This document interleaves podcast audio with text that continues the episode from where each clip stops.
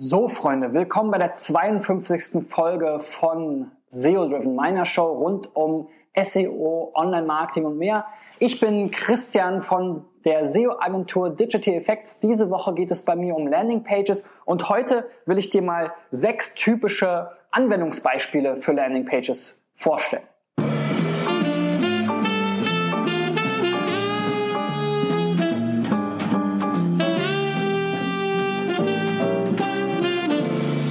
Ja, und ich habe hier meinen ähm, Rechner vor der Nase und äh, schaue hier auf die Folie, ähm, wo ich das Ganze auf der Cebit äh, präsentiert habe. Wenn du dich für meine Präsentation mit allen Folien interessierst, dann geh auf digitaleffects.de slash landingpages und lade sie dir gerne herunter. Und ähm, ja, das erste Anwendungsbeispiel ähm, was ich ganz spannend finde oder was natürlich typisch ist für Landingpages, ist eine Produktseite.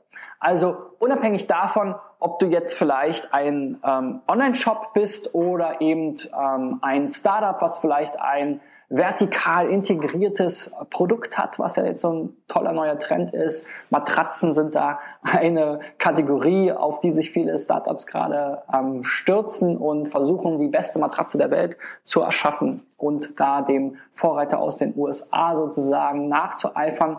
Und eine Produktseite hat natürlich ähm, wenn man jetzt über den, den, die Zwecke einer Landingpage, über die ich gestern gesprochen habe, nochmal nachdenkt, vor allem einen klaren Fokus und ein klares Ziel. Ja, und der Fokus ist natürlich das Produkt selbst. Und das Ziel ist letzten Endes der Verkauf des Produktes oder vielleicht irgendwie eine weiche Form von Conversion, zum Beispiel ein Preisalarm oder äh, wenn das Produkt gerade ausverkauft ist, vielleicht eine Verfügbarkeitsinformation oder ähnliches.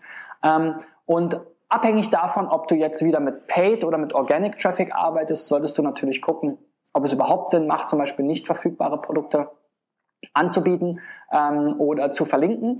Aber auch das kann äh, im Zweifel interessant sein, vor allem wenn du vielleicht bei, vor einem Produktlaunch stehst und sagst, okay, ähm, du hast einen Countdown und es gibt einen Rabatt für alle, die sich vor dem ähm, sozusagen vor der Veröffentlichung des Produktes äh, für dieses Produkt registrieren und das kann eben ein äh, schöner Hebel sein. Und da sind wir auch schon bei dem zweiten Thema im Prinzip dem zweiten klassischen Anwendungsbeispiel und das ist die Newsletter-Registrierung.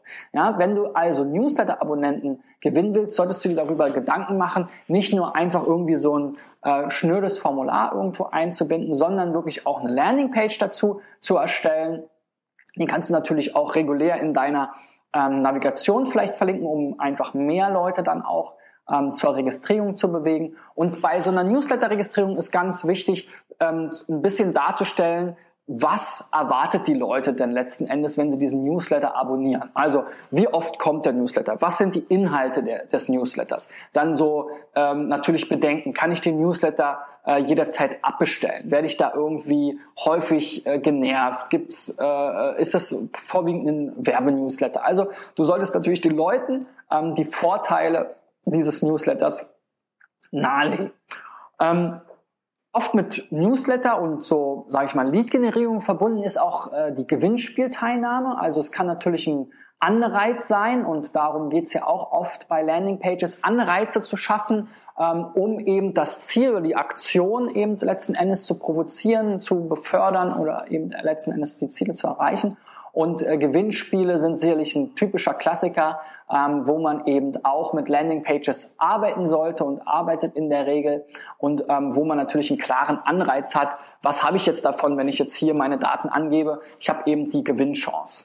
Ja, als nächstes ist dann hier so ein bisschen die B2B Ecke, aber es kann natürlich auch äh, andere B2C-Modelle betreffen. Das ein, äh, zum einen natürlich erstmal ganz basal die Kontaktanfrage. Also das kann im B2C-Bereich, vor allem auch im Support-Bereich sein. Ja, wenn ich ähm, Kunden habe, die vielleicht noch ein Problem haben mit meinem Produkt, dann will ich denen natürlich primär helfen und sie nicht frustriert zurücklassen und vielleicht negative ähm, Bewertungen äh, kassieren dafür, sondern es kann ein Ziel sein, auch Kunden eben um Feedback zu bitten, um ähm, vielleicht auch nochmal äh, Hilfe anzubieten und einfach den Kontakt mit dem Kunden ähm, gerade wenn man äh, nicht direkt im Verkaufsprozess vielleicht als Hersteller integriert ist, den Kontakt mit dem Kunden irgendwie aufzunehmen und da eben auch die Leute zu, zu bewegen, einfach eine Kontaktanfrage zu stellen oder eben eine Supportanfrage.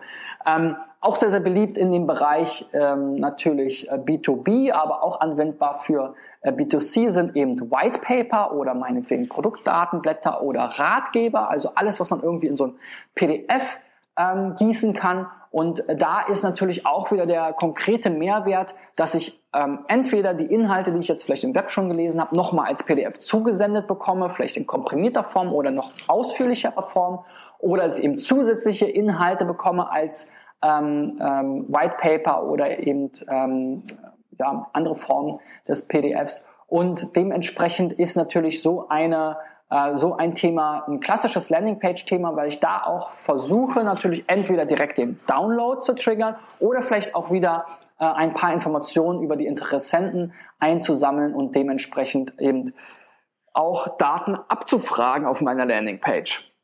Ja, und das letzte Beispiel, was ähm, auch wieder primär aus dem B2B-Bereich kommt, aber genauso gut auch auf dem B2C-Markt anwendbar ist, sind Webinare. Und ähm, das können zum Beispiel Produktdemos sein oder eben Präsentationen, die man ähm, hält ähm, zu einem gewissen Thema.